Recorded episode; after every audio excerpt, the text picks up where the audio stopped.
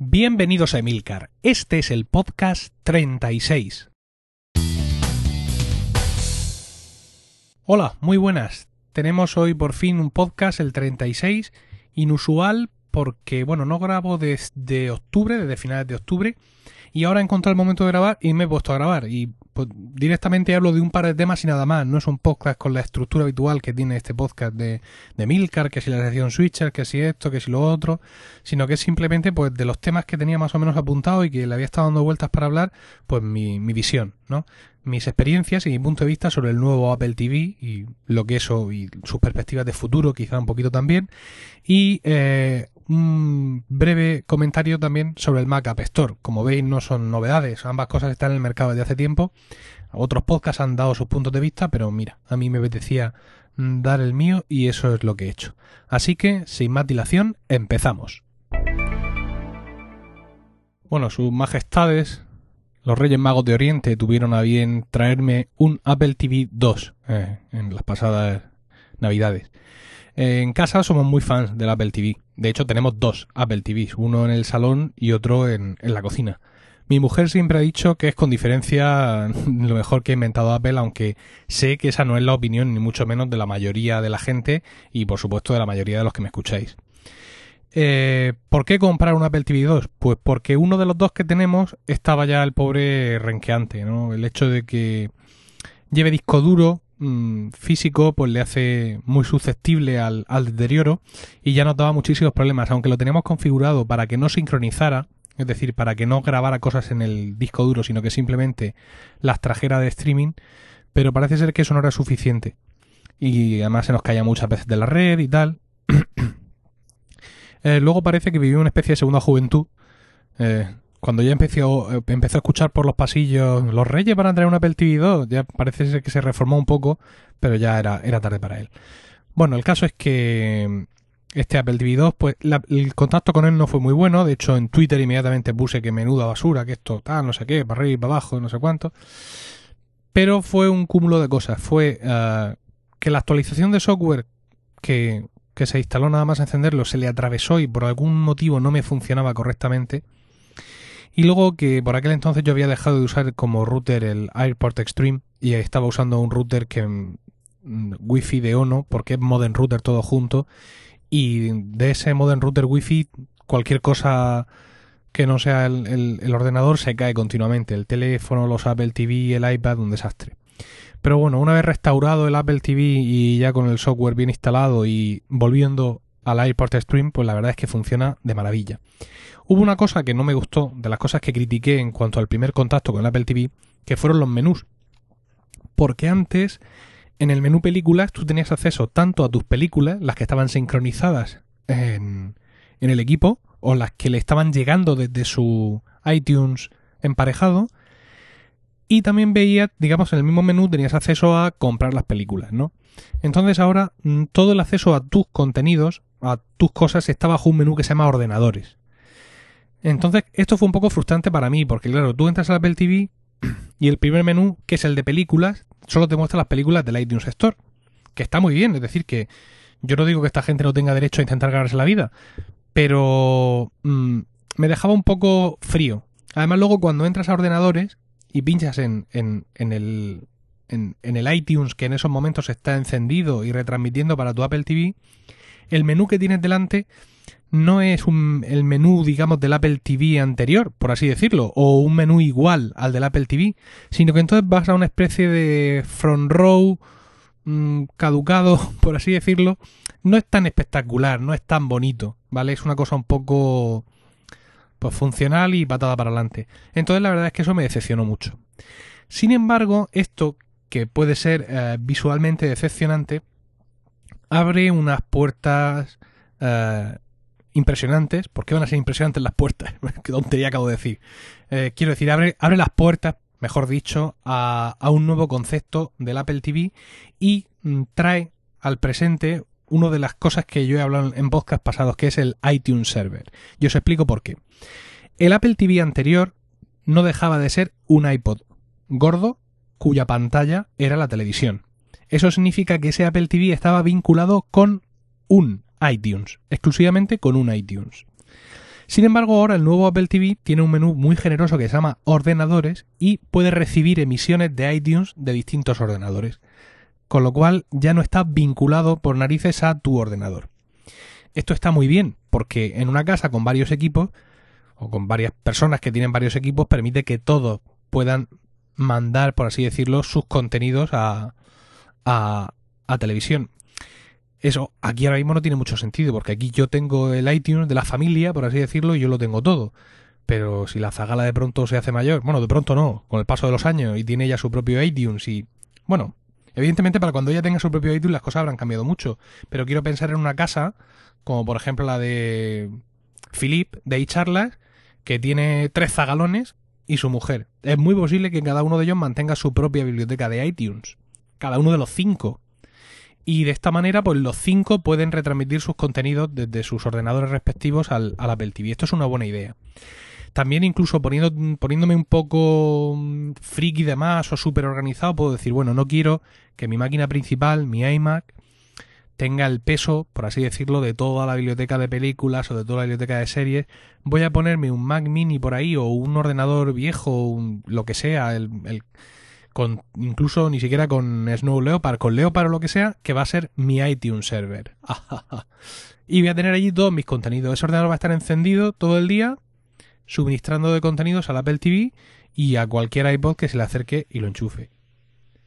E insisto que de esta manera recuperamos el concepto de iTunes Server, ¿no? Porque eh, si no con un Mm, con un hardware improvisado por nosotros, sino con un hardware a medida, con algo que saquen, este Apple TV es susceptible de recibir esas emisiones. Aparte, el hecho de que haga las cosas como las hace, pues también le hace susceptible de ser mm, receptor de las emisiones con el aire, el aire Video este, ¿no? Esto de que tú vienes de la calle viendo un vídeo con tu iPad y llegas a casa y al entrar en tu wifi le das un botoncito y ese mismo vídeo, ¡shas! lo continúas viendo en el Apple TV.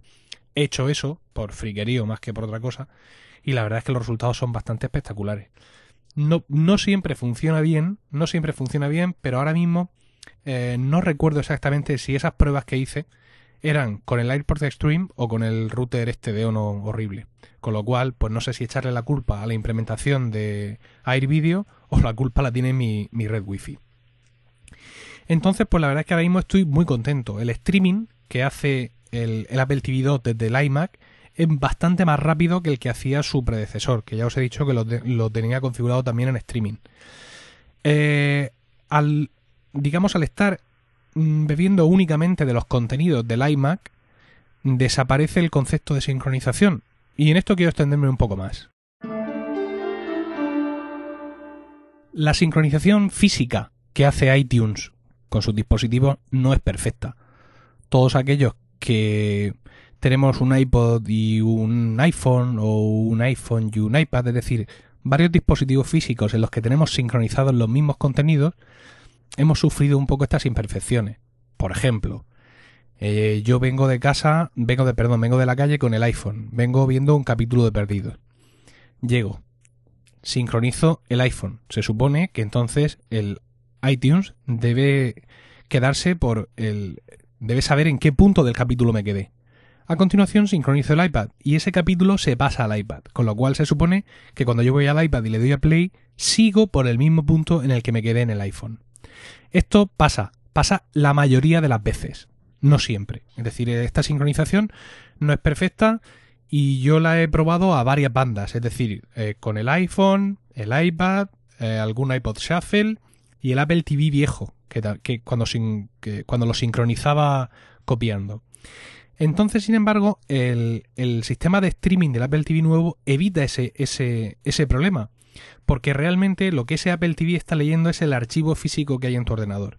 De tal manera que si mm, yo estoy en el ordenador mm, viendo una película o escuchando un podcast y me voy al salón y sigo allí, mm, realmente como estoy escuchando el mismo archivo, el Apple TV 2 va a seguir exactamente por el mismo punto. Queda mucho que depurar en esto de la sincronización entre dispositivos, pero al menos este paso al salón con el sistema de streaming del Apple TV 2 se ha resuelto. Em, claro, enseguida pues surge la duda. ¿Debo hackear mi Apple TV? ¿Debo no hackearlo? Mm, hay muchas opciones ahora mismo. XBMC, Plex, mm, Apple TV Flash, ATV Flash y Mm, varias cosas. Eh, quizá algunas de las que he dicho son las mismas, con distinto eh, nombre pero yo no estoy muy puesto en esto del hackeo del Apple TV. Ya sabéis que tenéis que seguir y charlas, y charlas.es, ese fantástico podcast, que ellos sí están mucho más metidos en el mundo de los media players que yo. Yo, yo, como dicen ellos, yo soy un purista, ¿no? Es decir, yo no, en principio no hackeo mis dispositivos.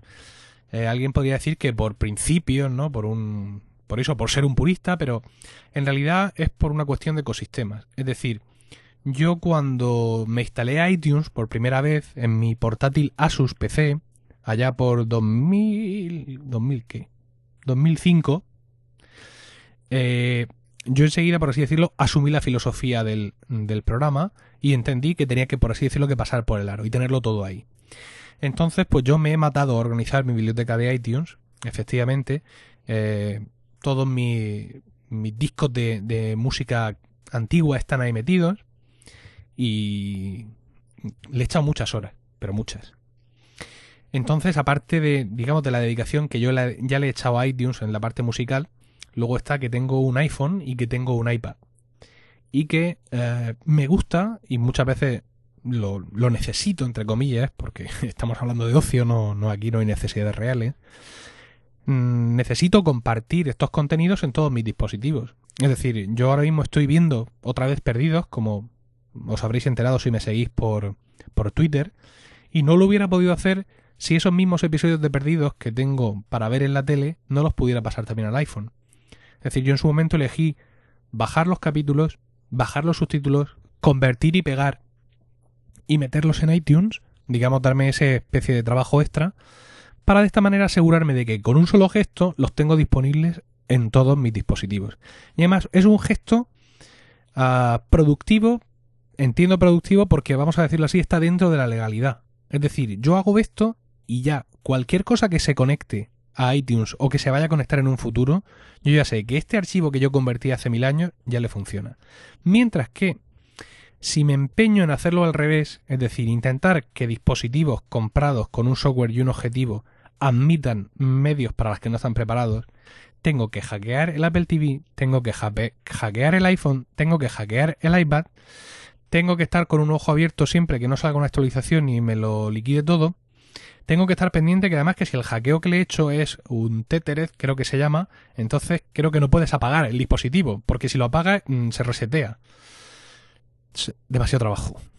Demasiado trabajo, quiero decir, para esto no me he pasado a Mac para estar tan pendiente de tantas cosas. Eh, prefiero hacer una conversión en un momento, aguantar ese pequeño eh, recargo extra, por así decirlo, y ya no preocuparme nunca más a tener que estar siempre con un ojo abierto de estos avis o estos MKVs o estos no sé qué. Ese es mi motivo, ¿no? El por qué no hackeo el Apple TV, por, por eso, porque Mm, prefiero convertir mis medios y permanecer en un universo cerrado, muy cerrado, pero universal a todo lo que yo tengo, que no tener que andar siempre preocupándome de, de qué pasará o qué dejará de pasar. Entiendo que esta filosofía, que vale para mí, no tiene por qué valer para todo el mundo y de hecho no vale para todo el mundo. Es decir, ah, creo recordar que alguno de estos software que he mencionado, BMC o alguno de estos, hace cosas tan maravillosas como que el propio software se baja el capítulo, se baja el subtítulo y te lo ofrece en bandeja. es que esto no sería maravilloso, ¿no? Pues sí, claro que sería maravilloso. Pero mm, luego eso no me lo puedo llevar al iPhone o no me lo puedo llevar al iPad. Por ejemplo, en mi caso. Hay gente, digamos, que tiene un sistema menos universal, es decir, no, no, yo no veo series en el iPhone, no veo series en el iPad, o ni siquiera tengo ninguno de esos dispositivos, pues por saco que me que le den. Quiero decir, yo lo que quiero es que mis series estén disponibles, los, mis, materiales disponibles para mí en el momento en que me los bajo, incluso antes. Pues fantástico. Seguramente cualquiera de estos software, de estos media centers que he mencionado, o, pues te, te, puede valer. Pero para mí, para mi ecosistema de, de medios, por así decirlo, no piratear es el camino correcto. Y oye, y con las ganas me quedo, ¿eh? es decir, muchas veces veo el, el software que llevan estos media center o la presentación que llevan de las imágenes y es realmente es realmente asombroso lo que han llegado a hacer. Por ejemplo, la última que he visto es que hablan en, en el último podcast de echarlas.es, Squire se llama, escrito Squire, es un software español y los vídeos que se ven en, en YouTube son absolutamente espectaculares. Estoy ahí haciendo cola para un alfa, a ver si la consigo.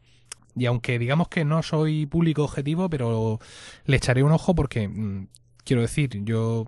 Squire, por ejemplo, habla principalmente de que no existe la biblioteca. Zas, tú con, enchufas Squire y Squire busca en toda tu red local todo lo que tengas, ve lo que es, saca los metadatos de internet de tres o cuatro bases de datos y te lo presenta bonito y precioso.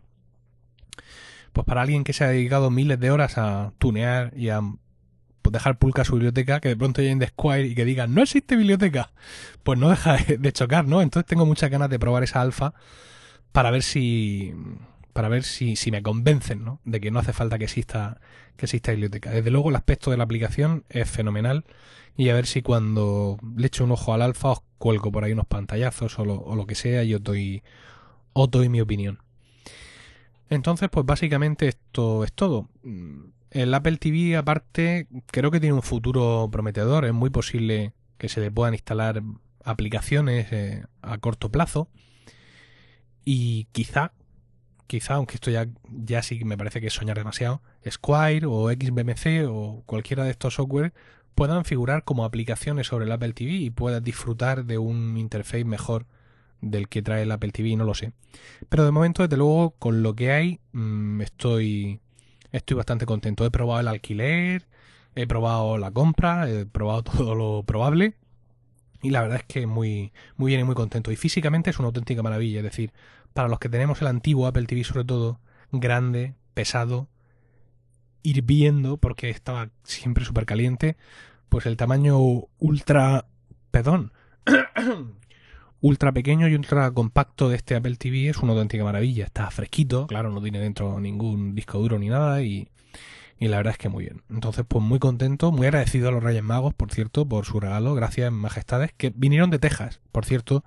Los Reyes Magos, según me han dicho, eh, gracias al paje real Juaniquilator, con K. Eh, gracias, paje real Juaniquilator.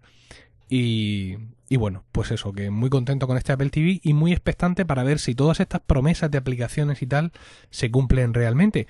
Y estoy esperanzado porque yo era de los que pensaba que nunca, jamás, directamente, nunca, nunca, nunca íbamos a ver alquiler y venta de películas en la Apple Store, eh, perdón, en la iTunes Store española.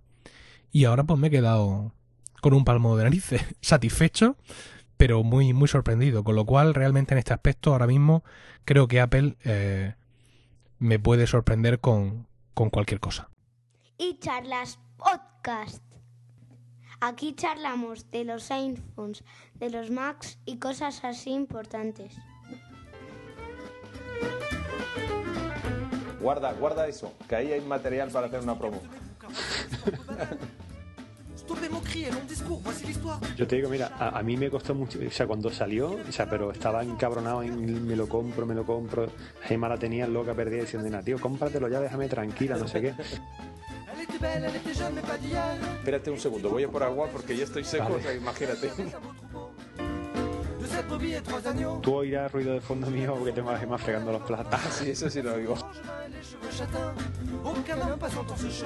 Ah, y el blog y charlas.es y charlas.com.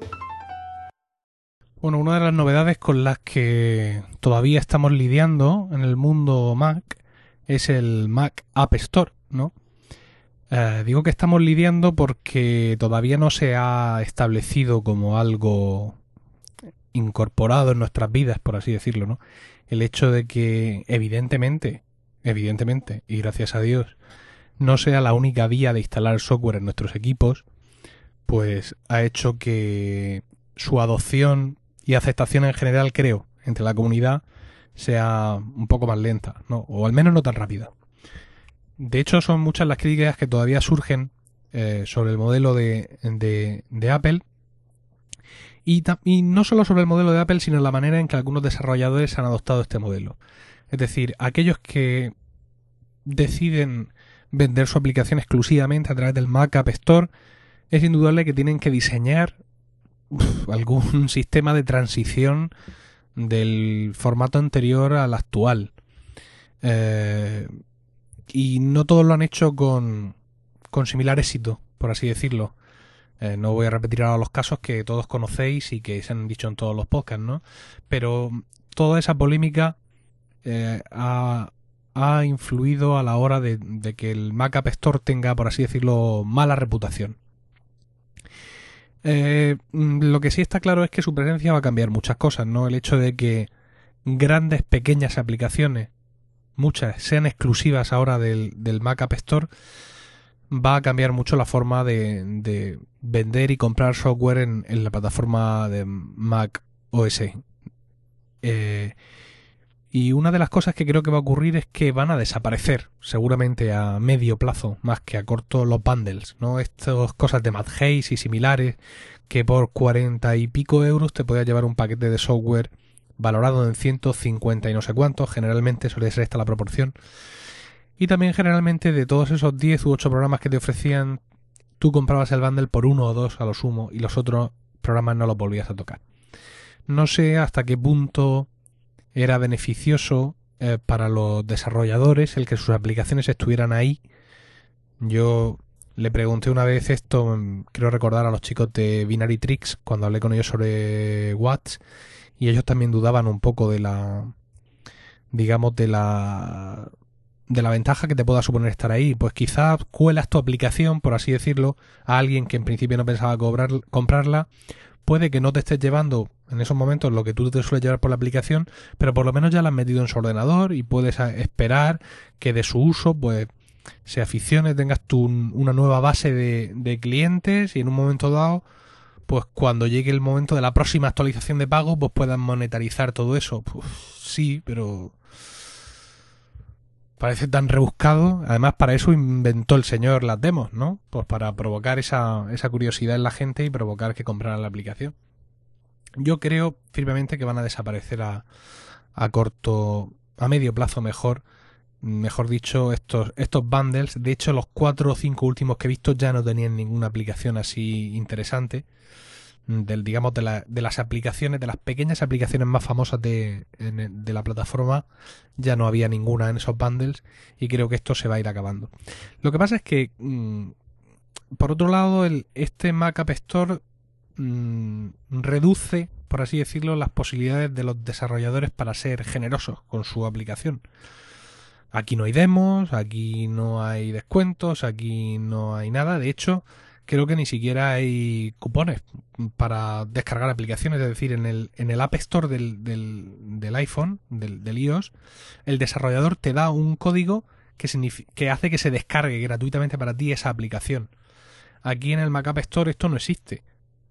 Eh, porque dice Apple que si el desarrollador te quiere dar la aplicación a ti gratis porque tú te lo mereces y eres así de majo, pues que te la dé directamente. Porque como se puede hacer, como tú puedes instalar esa aplicación fuera del Mac App Store, pues nada, que ahí te la dé. Y la verdad es que tienen razón. Luego, eh, mm, por otro lado, lo que dicen otros compañeros, lo que he escuchado en apelando y en charlas y en puro Mac, eh, ¿va a suponer esto que se va a quedar invadida nuestra plataforma de un montón de programas chorras? Bueno, aquí no habrá programas de pedos, pero supongo que habrá su equivalente, ¿no? El equivalente a los pedos y a las linternas seguramente estará también por aquí. Pues sí, sí, corremos ese riesgo.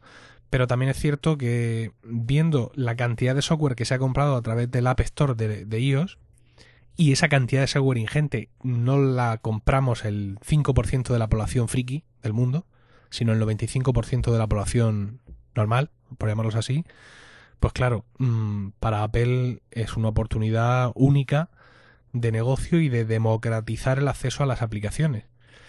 Hay algunos detalles que supongo que pulirán. Bueno, de hecho, esto, esto programa, este Mac App Store no es tal. Esto es un navegador de iTunes. Ni más ni menos. Es un navegador de iTunes y navegas pues a través de unas pantallas de iTunes que no puedes ver en iTunes, porque evidentemente a los que tienen PC, mm, maldita la falta que les hace navegar por esto, ¿no? Pero eso es, una cosa muy, muy restringida, ¿no? Te permite hacer, hacer pocas cosas y, y bueno, yo pienso que gráficamente todavía le tienen que dar un par de repasos a esto porque si bien entro en el, en el iTunes sector de iTunes bien sea en la parte de programa, bien sea en la parte de música, y el resultado, no sé, es todo apetecible, está todo muy bien organizado y tal, aquí llego y me da la sensación de que no saben qué hacer con el espacio, de que les sobra espacio por todas partes. no lo sé, supongo que, mejorará con el tiempo. Y otra de las cosas en la que creo que va a influir eh, este Mac Store es en el uso real que le damos a las aplicaciones. Porque, a ver, os voy a a poner en un escenario que seguro que os es familiar. Tres y media de la mañana. Está a punto de concluir una gloriosa sesión de yo, mi ordenador y nadie más, que empezó, pues quién sabe si a las diez, a las diez y media o a las once. Ya te pican los ojos, ¿no?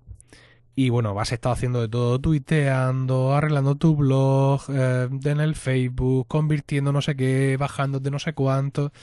Mm, descubriendo aplicaciones nuevas porque estás escuchando un podcast y hablan de aplicaciones y conforme hablan de ellas te vas metiendo y te las vas descargando. Llega un momento hasta las, a las 3 y media de la mañana que ya no puedes más y con tu último esfuerzo suspendes el Mac y te vas a la cama. A la mañana siguiente no te acuerdas de las últimas 6 o 7 aplicaciones que te descargaste e instalaste y están ahí sin usarlas para toda la vida.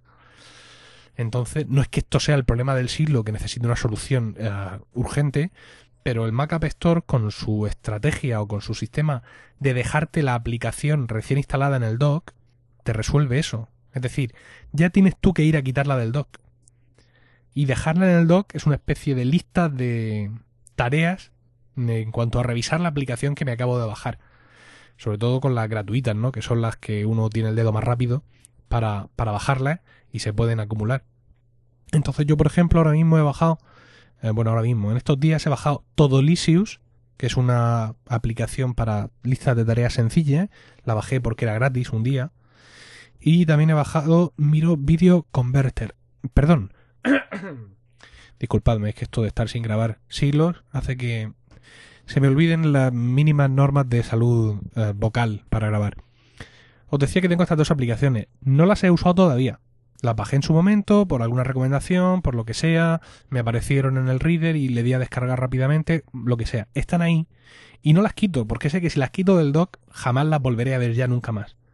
No son aplicaciones que yo haya buscado, son aplicaciones que me han surgido y mira, si se quedan ahí, pues benditas sean, porque así en un momento dado pues, podré revisarlas y ver si me son de utilidad y si no, mm, descargarlas. Entonces, creo que esto de que se te vayan al dock es útil gráficamente y visualmente para los nuevos, para la gente que no controla mucho el tema. A ver, coño, allí va eso, porque tú imagínate que le das a comprar y te dice el, el, el, Mac App Store este, te dice que ok, y tú ya no vuelves a saber nada de lo que ha pasado. Dices tú, bueno, ¿y mi aplicación? Claro, yo sé que existe la carpeta aplicaciones, pero lo mismo uno nuevo en la plataforma no controla esa, esa historia, no sabe que se van ahí automáticamente, ni tiene por qué saberlo.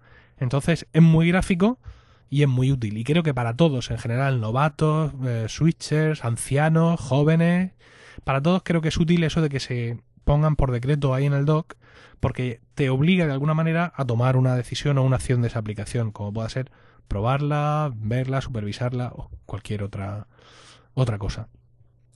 Creo que no he comprado yo nada de pago aquí todavía, me parece. Eh, como todo el mundo, ha descargado Twitter y alguna cosa gratuita, estas dos que os digo, pero creo que no he pagado todavía por ninguna aplicación, porque realmente la única aplicación por la que yo en estos días eh, quería o estaba dispuesto a pagar era um, Road Movie 2, que ha tenido sus problemas y ahora lo, veremos. Y Road Movie 2 no ha hecho transición al Mac App Store. Es decir, se ofrece aquí. Vamos a buscar aquí en directo Road Movie que por cierto, el buscador de, del Mac App Store no tiene autocompletado, como si tiene el de iTunes. Bah. Movie, vídeo, 23.99, señor. Ese es el precio, digamos, eh, entero de la aplicación. Pero eh, los que ya tenemos la, la, versión anterior, la 1.9, ya habíamos pagado por esta versión, pues evidentemente tenemos ahora un precio especial de actualización. Y en este sentido, pues el programador de Road Movie que, bueno, la compañía se llama Bitfield, pero es un tío, es un tío noruego, creo, algo así. Pues está él ahí solo y sin nadie más. Entonces su decisión ha sido pues seguir vendiendo el programa por los dos vías. Con lo cual, pues no ha tenido que afrontar la polémica de, de hacer esta transición a la exclusividad del Mac App Store. Me extraña porque este tipo de aplicaciones de programador solitario son las, las, más susceptibles a hacer esto, ¿no? Porque es que el tío se ahorra un montón de follones no ya solo un hospedaje más o menos fidedigno, no, fidedigno no es la palabra, ¿cuál sería la palabra? Fiable, ahí está. No ya un hospedaje fiable para tener el archivo que la gente se descarga, ¿no? Sino también todo el follón de las licencias de una plataforma de venta y cobro, tal. Todo lo haces a través de Apple, se llevan el 30%, benditos sean, y ya está. Sin embargo, este hombre pues ha seguido haciéndolo de las dos maneras. Y bueno, ya os digo, esta es la única aplicación que yo hubiera comprado y claro, no, me voy a ser tan, tan fanboy de pagar 12 euros más por una aplicación simplemente por la gracia de darle aquí al botón. Entonces, pues eso, no, no he encontrado todavía eh, una aplicación de pago que necesite o que me merezca la pena. Me han sorprendido mucho algunas decisiones sobre precios es evidente que si yo ahora mi aplicación la traigo aquí, yo necesito menos infraestructuras, por así decirlo, no necesito los servidores para hospedar el programa, no necesito contratar una tienda online, no necesito nada de eso, seguramente voy a ahorrar en costes, la voy a poner aquí, más barata. Eso parece, parece lógico, ¿no? Sin embargo, el hecho de que aplicaciones como Aperture, que a mí me costó 200 pavos, ahora valgan 79, pues no deja de llamarme la atención. Y Mm, está muy bien, por ejemplo, hablando de aplicaciones de Apple, el poder instalarte por separado las aplicaciones de ALI y iWork. Creo que, que aquí mm, es una de las grandes ideas que ha tenido que ha tenido Apple y, y que va a redundar seguramente en muchas en muchas más ventas de sus de sus programas. ¿Y qué más tenía yo que contaros del Mac App Store? Pues lo tengo en Evernote. A ver. Ah, sí, el tema de las actualizaciones ya ha pasado. Eh, perdón, voy a toser otra vez. Ya ha pasado con Transmit. E incluso a este respecto también han comentado algo en Puro Mac. Es decir, ¿qué es lo que ha pasado? Que muchas veces hay aplicaciones que se actualizan a medias. Eh, y ya ha pasado con Transmit porque los de Transmit cogen, hicieron una actualización y la mandaron a, eh, a Apple para que la probara.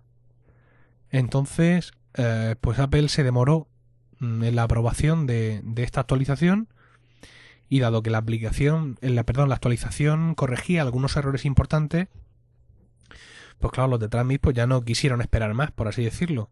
Entonces la pusieron eh, la actualización disponible en su página web para eh, los clientes, por así decirlo, externos a la Mac App Store que se lo quisieran descargar, ¿no? Entonces dicen aquí en el blog macstories.net que de alguna curiosa manera eh, podríamos decir que esta actualización está half available, ¿no?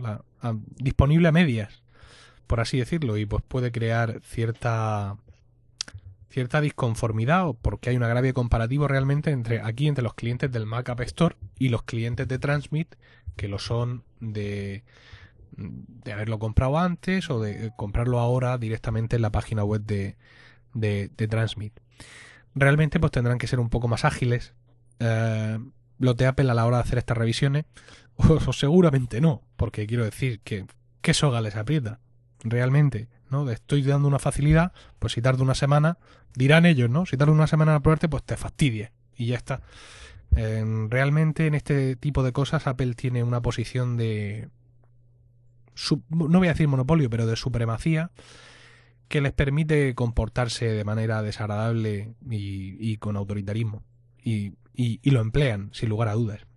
Luego la otra cosa es que decía Flavio en su último podcast que dado que el Mac App Store tiene una serie de condiciones, es decir, tu aplicación no puede usar este tipo de APIs, tu aplicación no puede hacer este tipo de cosas, él creo que ya había encontrado alguna aplicación que comprada en la web del desarrollador tenía unas, unas características y bajada del Mac App Store, esas características incompatibles con las normas del Mac App Store desaparecían. Al parecer dicen por ahí, no sé por qué, porque no conozco las normas, que Dropbox, en una aplicación como Dropbox, es inviable en el Mac App Store por la, por ya os digo, por esas condiciones, esas normas. Y bueno, ahí tenemos otro caballo de batalla para ver cómo, cómo se soluciona con el paso del tiempo. Y bueno, pues la verdad es que poco más que decir del Mac App Store, sobre todo porque es un tema que está ya muy trillado y bueno, pues yo llevo tiempo sin grabar y por motivos que familiares, como ya sabéis, y sí me, apetecía hacer un poco esta reflexión en voz alta para todos vosotros. Pero bueno, vamos, vamos a continuar. Para terminar este inusual podcast, ya os digo porque el formato eh, he tenido la oportunidad de grabar y he grabado, no me he podido, no me ha para preparar la sección de switches ni todo lo habitual. Os decía que para terminar este inusual podcast quería compartir con vosotros un párrafo de un pequeño artículo mm, de un blog que se llama Chuck Soda, donde el, aquí el bloguero él hizo jailbreak al iPhone y luego pues lo deshizo y volvió atrás. ¿no? El, el artículo es muy corto y os dejo el enlace ahí en, en el blog. Y el párrafo que, resume el artículo dice lo siguiente. Eh, iPhoto funciona, iTunes funciona, iMovie funciona, iChat funciona, Safari funciona, las cosas de Apple funcionan. Es muy seguro que exista un programa que te deje organizar tus fotos mejor de lo que lo hace iPhoto o un reproductor de música más rápido que iTunes, esto segurísimo. Pero dice el tipo, pero mi Mac eh, me llegó precargado con el 98,3% de, de todo lo que yo quiero hacer con mi ordenador. Y no puedes poner precio a eso. Creo que es un resumen bastante bueno de lo que la simpleza del, del, Mac significa y de todo lo que consigues, por así decirlo, por estar en este universo que si bien es cerrado, quizá ese ser cerrado es uno de los motivos de que todo funcione y funcione muy bien.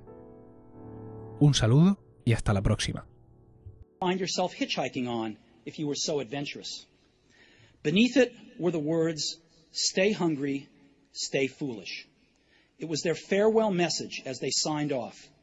Stay hungry, stay foolish. And I have always wished that for myself. And now, as you graduate to begin anew, I wish that for you. Stay hungry, stay foolish. Thank you all very much.